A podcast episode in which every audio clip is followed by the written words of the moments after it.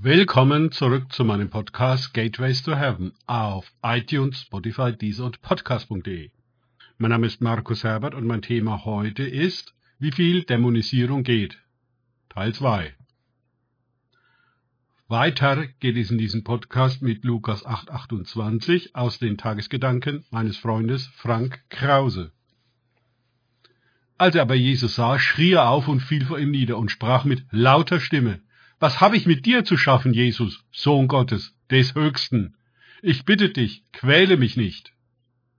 Lukas 8, 28 sehr interessant, dass die Dämonen an verschiedenen Stellen in den Evangelien klar und deutlich sagen, wer Jesus ist. Sie wissen es genau und sie schreien auf und wollen nicht gequält werden. Als würde Jesus jemand quälen? Sie selbst sind ja die Quälgeister. Die Menschen erkennen Jesus nicht, die Dämonen schon. Was sagt das über uns? Wie geistlich betäubt sind wir, dass wir nichts von Jesus merken, während selbst die Dämonen aufschreien niederfallen und bekennen, wer er ist? Welches Licht wirft das auf unsere Gemeinden, wo die Dämonen in der Regel nicht belästigt werden, sondern häufig maßgeblich mitbestimmen, was läuft? Die dämonischen Einflüsse werden heute gern rein psychologisch erklärt und je nachdem medikamentös gedämpft bzw. behandelt. Man setzt die Leute einfach unter Drogen. Dagegen haben die Dämonen an sich nichts einzuwenden. Da von der Gegenwart Jesu in der Regel so wenig vorhanden ist, fühlen die unreinen Geister sich in der Kirche nicht bedroht. Und niemand schreit, fällt nieder und bekennt bzw. anerkennt Jesus in unserer Mitte. Nicht einmal die Gemeindemitglieder tun das. Was würden wir damit auch anfangen? Wie würden wir damit umgehen? In unserer Vorstellung eines guten Normgottesdienstes kommt so etwas nicht vor. Vielleicht meinen wir, alle Christen seien grundsätzlich frei von Dämonen.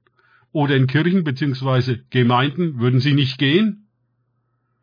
Das halte ich für einen Irrtum.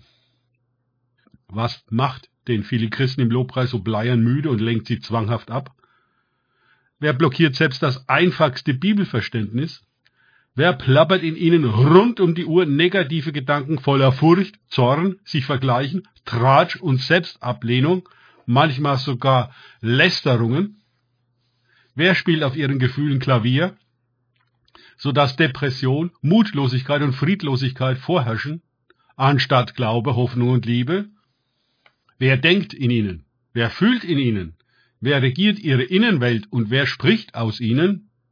Ist das alles wirklich Jesus? Wie herrlich wären unsere Gemeinden, wenn dem so wäre? Die Frage ist, wenn wir denken und fühlen, was wir selbst nicht denken und fühlen wollen, und auch Jesus nicht will, wer will es denn dann? Wir erfahren, dass in diesem Mann nicht nur ein Dämon wohnte, sondern eine ganze Legion. In Markus 5 wird uns berichtet, dass die Schweine, in die Jesus die Dämonen zu fahren erlaubte, etwa 2000 Stück zählten. So viele? Das wirft die Frage auf, wie viele fremde Entitäten in einem Menschen wohl wohnen können. Meiner Meinung nach sind Dämonen sehr viel verbreiteter, als wir meinen. Sie verstecken sich gut und dominieren die Seelen der Menschen unauffällig, aber stetig. Ich habe noch keinen Menschen kennengelernt, wo das meines Erachtens nicht der Fall ist. Alle sind an ein Maß von Dämonie gewöhnt. Meiner Ansicht nach haben wir in einer gefallenen Welt logischerweise ganz allgemein damit zu tun, und es ist keine seltene Ausnahmeerscheinung, dass Dämonen Menschen besetzen. Bei diesem Gerasener war es sehr spektakulär, dass sogar wir erkannt hätten, dass da was nicht stimmt. Aber wie ist es mit den anderen Gerasenern, die Jesus wegschickten? Wer schickt Jesus weg? Sind das wirklich sie selbst? Oder sind es die Dämonen in ihnen? Danke fürs Zuhören. Denkt bitte immer daran, kenne ich es oder kann ich es? Im Sinne von erlebe ich es. Es sich auf Gott und Begegnungen mit ihm einlassen, bringt wahres Leben. Gott segne euch und wir hören uns wieder.